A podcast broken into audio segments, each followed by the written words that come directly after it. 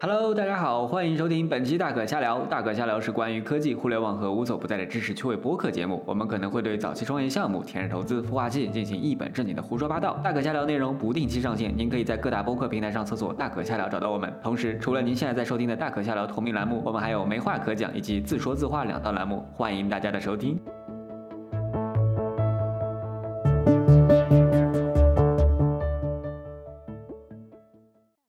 欢迎大家收听，嗯，大可瞎聊的第二十期。然后这期的话，我们请到了戈壁投资的徐晨。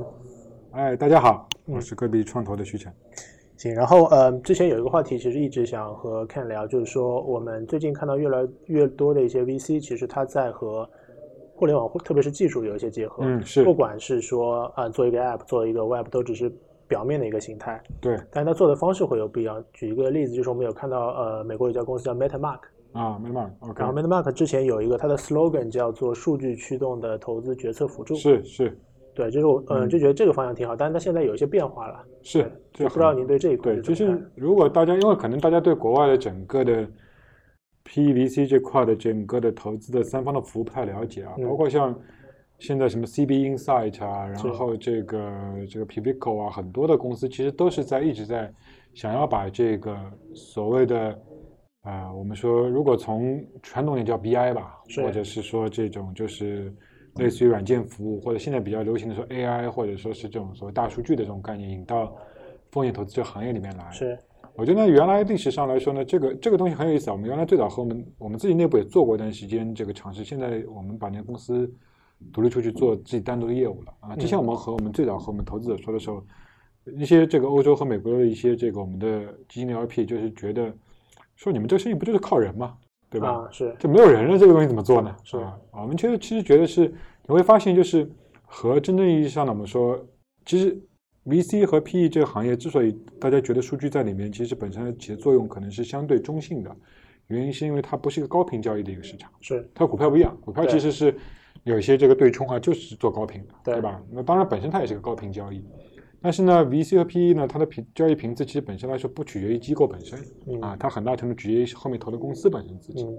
而这公司发展是有这个所谓的时间历程的，它真的比较长。所以好像很多人觉得，就好像觉得数据对它意义不大，但反过来觉反过来讲，就是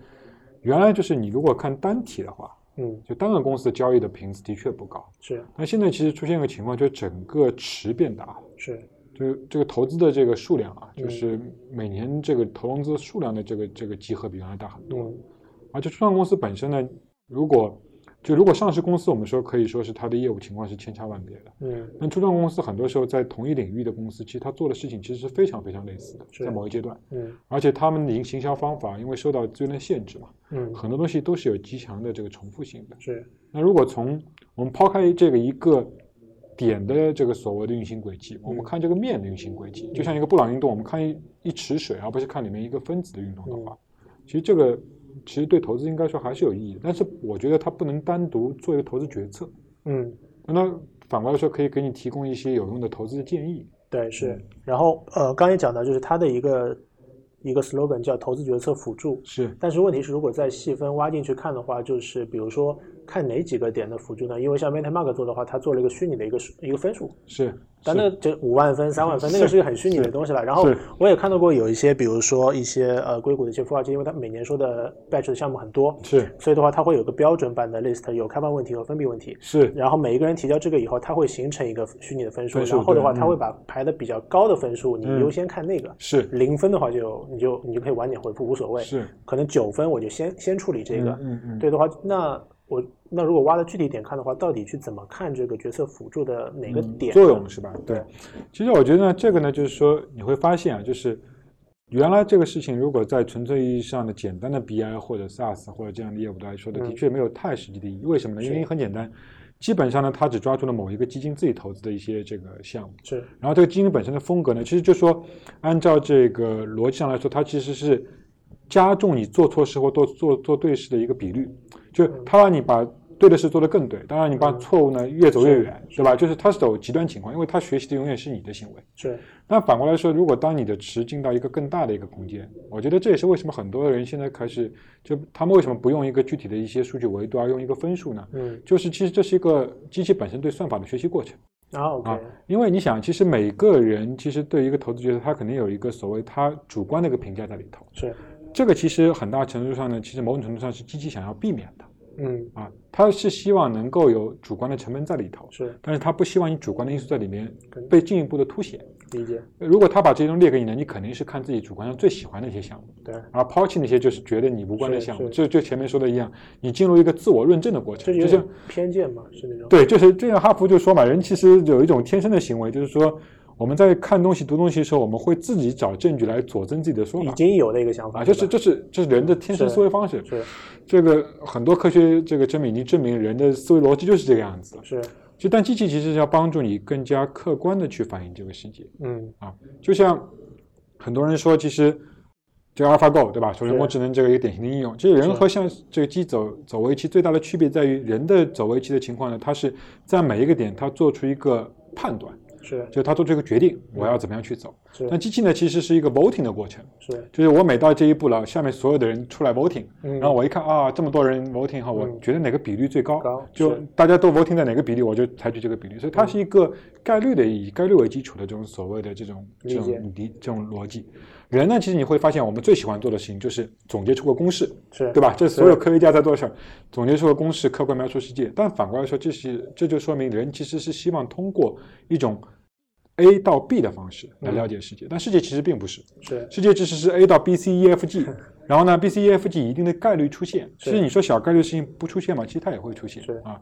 前段时间这个最有名的《黑天鹅》这个书，对吧？这个大家都知道。是但反过来看，你会发现，其实对于多数人其实想要了解的话，其实是在我自己主观的这个思维体系盲点之外，嗯到底我还能够怎么样改进我自己的投资方法嘛？对吧？理解我怎么样？就就如果我们假设说啊，就是如果把这个把你没成分放在一个没有就嗯所有人都认同你的这个环境当中，你永远不会有任何进步的，理解，对吧？因为大家都觉得啊，你挺好的，你这个是好人，对吧？你每天理解就按照自己方式去做，所以为什么皇帝这个很难这个反省自己的行为呢？理解很正常嘛，因为下面这个忠臣之板过来觐见的，好的被杀掉了， 这个不好的被杀掉了，好的这个也就是自多打入冷宫嘛。所以这它是一个强力周边环境推动你进一步也就是认可它自己的是过程帮你看到你视野的一个盲点，是吧对，计算机其实是要把这个世界更加客观的放在你的面前啊，啊就它 OK 它跟那个结果，其实这个结果呢，为什么它要很多人喜欢做分数，就嗯是前面回到前面那个点，因为他做了一个东西呢，你你会驳斥他的观点，是但他做了个黑匣子呢，第一个他把他的算法某种程度上隐藏了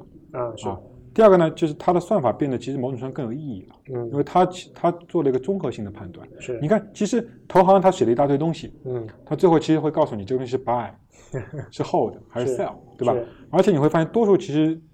投股票的人，其实特别在国外，嗯他很少去看特别长期，除非一些真正有自己投资能力的人，嗯他更多是看 buy sell 或者是建 hold 议是啊，看一个建议。那对于其实我觉得现在所有在做风险投资的投资者，多数情况下啊，我们嗯抛开一些这个就是来这个赚取所嗯谓的这个市场盈这个是盈余的人以外，多数人其实已经有一套固定的自己的方法逻论辑了。嗯他需要的是一个更加多的是一个辅助他，就是帮助他看看我这个方法到底是不是真的意义上反映了这个实际情况的点。 OK 啊理解，所以你一个分数给我以后呢，就对我来说，就我就能够做出一个大概的情况哦我理就解我我对我的这个，其实更多是我一个想法的论证，嗯或者是挑战我去改变我的思路。嗯所以它永远不会真正意义上，就是说所谓的来改来这个来帮我做决定，嗯它是来辅助我，就是让我知道我的决定是更多，我有更大的几率成功呢，嗯还是我有非常大的几率会失败 OK 啊？是这样一个过程。理解理解嗯。也就是因为我们自己在看整件事情的发展，就是刚开始的时候，信息这个东西或技术这个东西，对 VC 来说，可能可能就是个数据库嘛，对吧？你也对项目是过来，我放在 Excel 个数据库里面 ，Excel 用 Excel 的赛克勒表对现实对对对。 然后第二步发现说，OK，那如果有第二步的眼镜，就是我如果我能从这里面看到一些什么东西，就像你刚刚说的，嗯我我前端投资的时候都是不确定的，是但或者但我我有我一套逻辑， 是但我的逻辑放在这个不确定性的事件当中，如果有另外一个更加客观的东西来给我一个辅助的话，会对我有帮助。是那你觉得后面还会发生什么呢？是，我觉得是这样，就是你会发现，其实到后面，其实整个的资本市场的话，其实数据在里面其实起的作用呢，其实一方面越来越重要了是，啊，就它可能会提供更多的所谓客观维度的评价。我相信这个所谓的分数呢，从现在综合性评分，它可能会变成更细化的是，啊，这各个维度的评分，然后各个投资者会按照自己不同的特色，嗯然后可能会按照你本身的这个所谓原来投资的风格，嗯，在权重上做一些调整。是就将来很有可能你梅天飞看到的分数的结果和我的分数结是果不是一不一样样的的，。是为什么呢？其实这个其实很大程度还牵到我现在的整个的 portfolio，我现在嗯已经投资的这对个 portfolio 的这个情况。所以你看，现在其实我觉得最大的这个其实缺陷啊，对于这些所谓的评分系统提缺陷，他们其实只做投前，是他们没有参与到这个机构本身投后的这个公司的状况。其实嗯说有这些公司投完以后的状况，对他们来说是一个盲点。啊哈，而且再看一步啊，就是除非你能够持续的获得这个公司发展的业务数据，是啊不然的话，你其实做出的任何的论证是没有办法是自洽的。嗯你很难把它这个所谓的这个结果和它的前期东西形成一个所谓的一个不断调整或者相互策应的系统。嗯是就是为什么你看现在众筹的这些业务为什么做了一段时间，大家现在都不想原因了嗯不投了呢？就是因为这个结果其实没有办法被被论证，是也没有办法被 tracking。就是进去的人呢就觉得反正也不知道到底这公司会变怎么样。对那没投的人呢，就看到进去的人好像也没什么结果是啊，所以其实呢，就是只做前期公开市场数据，没有办法进入到公司内部生成数据的这个所谓的判断的这种所谓的嗯可以参考的这个比率肯定是比较低的。 OK 就现在就像有点像什么呢？比如说现在你进了一个就是所谓的这个选学校的一个这样一个过程，嗯你要想要选学选是学校，那你现在看到的呢，其实更多的话就是说这些父母在这个按照公开渠道得到的这个信息做的攻略。是啊，就是什么生源书啊、对乱七对八糟这些东西的攻略。其实多数人想看到的，更多是在里面这些人啊回馈以后，嗯得出一个更加客观的数据，嗯就是到底这些人在里面学习以后有什么样的改变。而且你嗯会发现，其实真的大家关心的并不是这个学校，并不应该是这个学校最后产出了什么样的结果，嗯而是在进去这个点到他出来这个点中间，他做了多大的增值增值。 OK 啊，理因为解你像你就想，就像我们很多时候觉得好像啊、我们看到的是一个投资者做了 A 公司，然后他公司一下子爆发起来了。嗯这个其实是我们觉得很大程度上都是偶然性的，就嗯所有所有的这些巨型的是公司都是偶然性的。是但你往往看到的，你想真的了解个投资，你想了解的是它能够有多少，它能够把这个一变成一点五或者变成一点八的比率嗯大概有多少理解啊？因为变成一变成一万这个事儿呢，嗯其实完全是偶然性总裁的判啊，不没有人可以复制一到一万这个过程。嗯多是数人能够的复制是一到三、一到五的过程，这是可以嗯复制的。理解但对于其实多数的，不管是投资者也好，或者是说我们创业者也好，其实你更多的，其实包括创业者，其实将来是这个数据库最大的一个用户，嗯他很有可能反过来来看是哪个投资者能够给我带来真正大的啊一个反向比回例向是回吧报率。对于而且就是将来其实真正就是当数据真正进入这个所谓意义上这个投资决策以后，或者进入这个多数这个机构本身使用的权利以后，这个市场其实会变得其实更加的变得更加的公开化。嗯就是因为现在为什么说我们只有一些私营投资者或者一些 LP 愿意投我们呢？嗯第一个，我们这种行业的风险其实对于普通的投资者是很难理解的。是然后第二呢，因为结结构化的缺乏，很多投资者他的投资长度和我们这种产品是是不不相匹符配的。的是啊但是当你数据进来以后，本身来说的话，其实我觉得其实换手其实更多的话是处于投资者对于不同产品预期的阶段不一样，嗯它就可以产生换手。其实你看期货本身交割时间很长，嗯对吧？或者说我们其实真正意义上所谓的股票，它其实买的也是长期预期嘛。嗯是只不过当他把它票据化或结构化以后，嗯自然而然不同的人进来，按照时间点他就是进来是了。是当我们的这个行业信息足够公开的时候，其实将来其实我倒觉得很多人说，将来可能这些众筹啊这些数据会把嗯 VC 干掉。其实你仔细想想这个事情，他们并不会把并不会把 VC 干掉，嗯而是把投资者和 VC 真正打通。啊 OK 就是就像你像更多现在人的去这个参 fund manager 一样，就好多公开 fund manager，其实你会把你的钱放到一个真正意义上愿意管这个东西的人手上。是这个就是说，将来随着数级化的这个公开以后，一级市场、二级市场本身的差别会越来越小，嗯就是因为二级市场其实本身就提供了一个数据的公开性嘛。其实你是仔细想啊，对这个是事情就是提供了一个监管同供了一个对公开性。监管其实本身来说呢，其实很大程度上也取决于自律，嗯对吧？因为它提供，嗯你假设它提供信息是真的，嗯是对吧？嗯或者是有三方机构做这个事情。但一上可能来说的话，其实本身来说，在现在的情况下，如果我们假设说数据收集程度已经发展到一定程度，然后嗯多数 VC 都用了这个所谓的是库的话，我们不说这个天使轮的 A 轮这些项目，到了嗯 B、C、D 轮的话，其实他们的数据本身来说，其实都是逻辑上都是公开的是啊，都是你可以你可能看不到这个黑匣子里面嗯到底是什么，是但是你可以看到就是个 rating，就像个是债一样，你看到个 rating。是然后按照 rating 你就可以投这个项目。嗯那这种情况下的话，多数人其实其实这是一种理财渠道吧，啊，嗯他对会把他的钱放到一个合适的点里面，然后会有后面的人在合适点把它买走。其实这个和机构本身就没有关系了。嗯我们在现在整个风险投资这个行业里面有个这个东西叫 evergreen，对吧？就长嗯青基金。是长青基金是没有基金的这个年限的，是对吧？它就是没钱时候问投资者要钱，是。然后投资者可以互相之间交互哎，。我先交易打断一下，就啊是我们之前看过，因为对那个 Evergreen 这个的理解，之前看嗯过有一只做医疗的长期基金，它好像做法是就是投一个退一个，然后再投一个，就是它要把钱收回来。对，后是再这跑出样，去也就可以这么做。这是这其实是这个 fund manager 他的操作基金的方法。是，一般来说，它会有 cap，就这个基金的这个本身的管理钱不超过多少对啊，就我用出去以后，然后退回来以后，我再对，再要钱。嗯然后当然，同时你也可以，它有一定时间的开放期，嗯就比如说过了大概就是大概五年或者八年后，它有开放期，那个时候它可以让旧的人进来把新的人买走，啊，OK，啊，新的人进来把旧的这人个买走是，啊，或者就是说你们可以进来，就是我可以开放一部分池让新的人进来。嗯啊，它其实反过来看，其实这有就有点像一个就是我们所谓的把一个一级市场的交易时间拉长的一个这样一嗯个交易结构了。是，那将来随着整个数据的发展的话，我觉得其实对 VC 这个业务的本身来说呢，其实投资这个决策流程等等之类的，其实还是很大程度上还是和原来流程差不多。嗯当然，数据在里面会起更大的比重啊，就是当然就是比如说原来有一些职位的存在是不是有价值，比如分析员等等之类是不是还有价值，理解，那就不一定了。嗯但是呢，对于这个 fund manager 这些人来说，嗯他制定策略、嗯筛选行业，嗯对最后项目做出一个主观的判判断，断其实嗯还是需要的。嗯但不过，这个整个基金的管理的方式和结构其实会受到相当大的这个冲击和影响。嗯理就解，原来传统意义上只有机构少部分 LP 人嗯啊或少部分人做的事情呢，可能会变成更广义的事情。嗯而且就像现在，其实你会发现，在美国其实你开一个公募基金其实也不是那么难，只要你达到一定的基金管理量，你就可以申请嗯这个基金管理牌照嘛。是，将来其实其实说到底，很多的基金也是一样，就是你只要融到足够多的钱，你就可以就进可入以这个市场做。理解，行。然后刚刚我们讲了很多是关于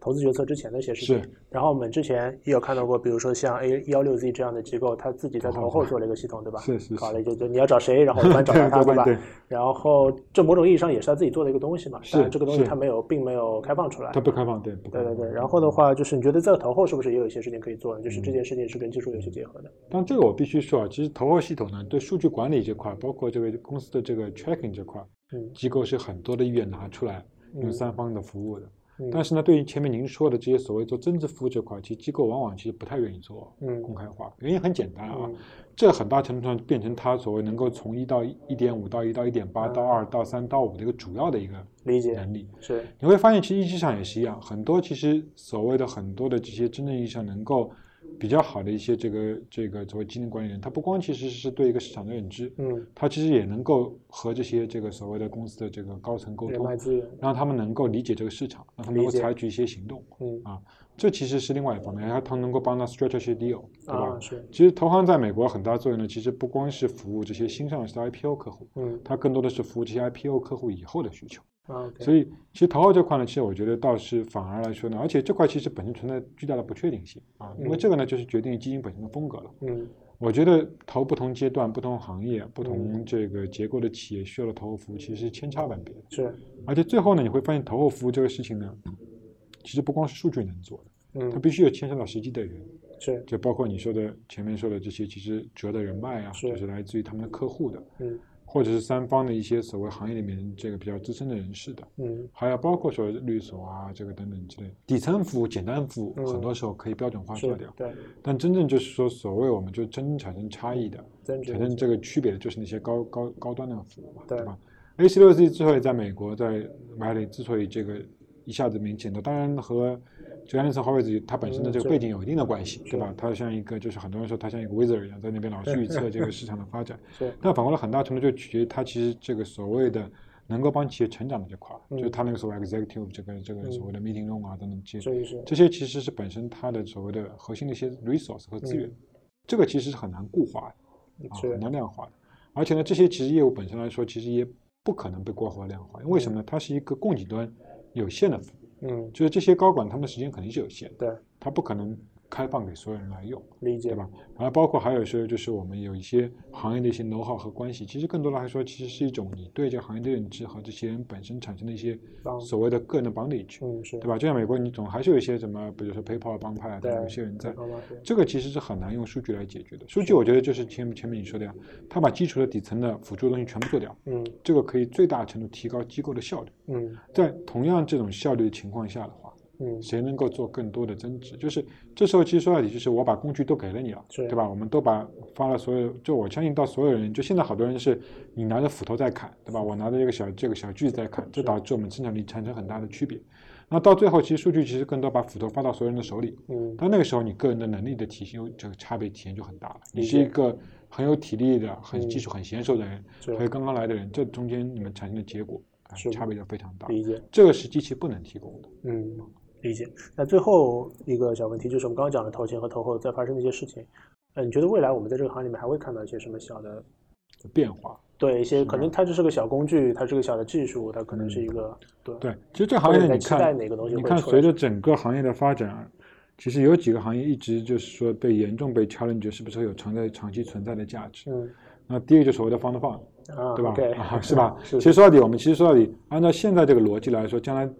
这个机器最它最大的取代程度，它取代这个 fund fund，嗯哼或者就所谓这三方的 gatekeeper，嗯就直接就是帮这些大公司或者个人做这个所谓的这种嗯这个 deal 筛选、撮合这些事儿，他基本上都做掉了啊嗯。因为其实你想，他们做的事情就是帮他们做数据分析啊等等这这些对东西。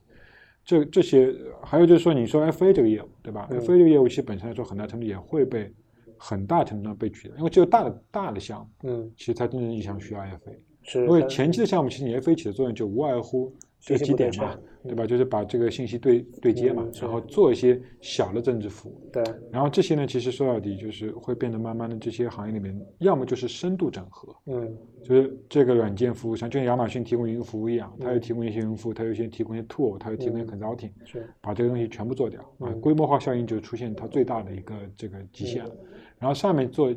到了到了上层的话，其嗯实肯定还是重度个服性务化的吧，是是人克制化的，所以这不是机器擅长的嗯啊，克制化东西永远不是机器想要做的。是机器其实想要做的是标准化的，但是同时呢，能够个性化，但不需要这种所谓的很多人在里面起嗯协调作用的事情是啊，协调作用其实机器不想做的事情。嗯所以这块呢，其实会有这个变化。同时呢，我觉得最大的还有区别就是在于，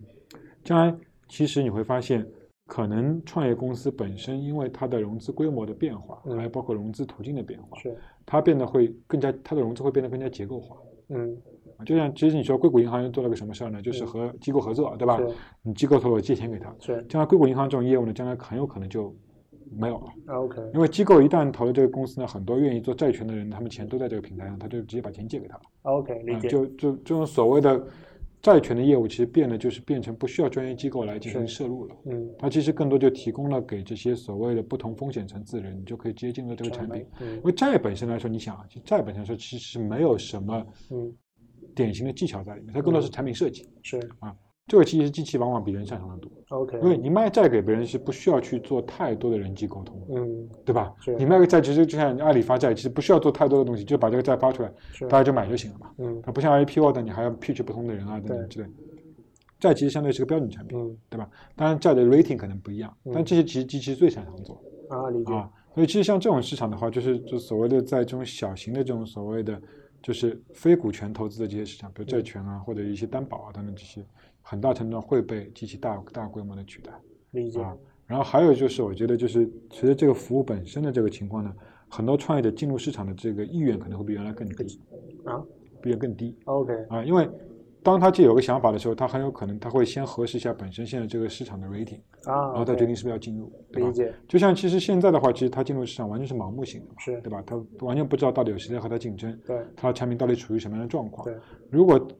他能够有个更强的 transparency，知道市场上现在，比如他也不一定要知道别人做什么样子，嗯但他把他的产品输进去，黑匣子告诉他分数，现在你这情这个情况啊，理解很多人可能会更多的调整他的这个方向。理啊解对的还有对行业，其实机器会更多的做 rating，这行业嗯现在是值得做的行业还是不值得做的行业？啊嗯理解所以对于创业者进入这个行业呢，其实他会有更多的依据来判断，嗯所以他进入市场的这种这种所谓的偶发性会降低。理但解是你说绝对值肯定是不断变大的，这是我们嗯相信的。但是呢，就是不像现在一样，就是很多其实创业项目其实抱着一种试一试的心情，嗯这我至种情少况下他我可能就不太会做了。是啊，对，可以，行。那今天内容我们大概就聊到这儿，也很感谢石晨过来，好，谢谢大家，嘉宾，嗯谢谢大嗯家谢。谢大家。